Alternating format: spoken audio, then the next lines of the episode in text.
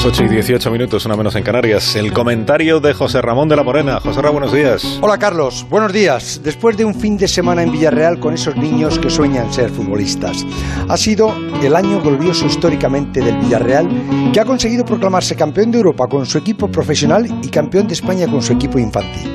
Queda claro que ahí hay una escuela de fútbol a imitar porque es uno de los clubes que más futbolistas profesionales está consiguiendo, cribándolos con una criba muy inferior a la de equipos mucho más grandes y de presupuestos muy superiores.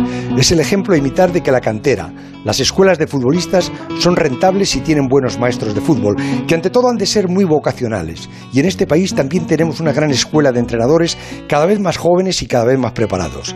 Y esa es la garantía de éxito para nuestro fútbol ahora que estamos en los albores de una Eurocopa que nos optimizará o deprimirá el verano, porque el deporte de competición por naciones produce esas temperaturas emocionales en un país que condicionan nuestro orgullo y nuestra autoestima. Ahí vemos representadas muchas ilusiones en una bandera y un himno que cuando se trata de acontecimientos deportivos casi nadie discute y todos aceptamos porque tampoco nadie se los apropia.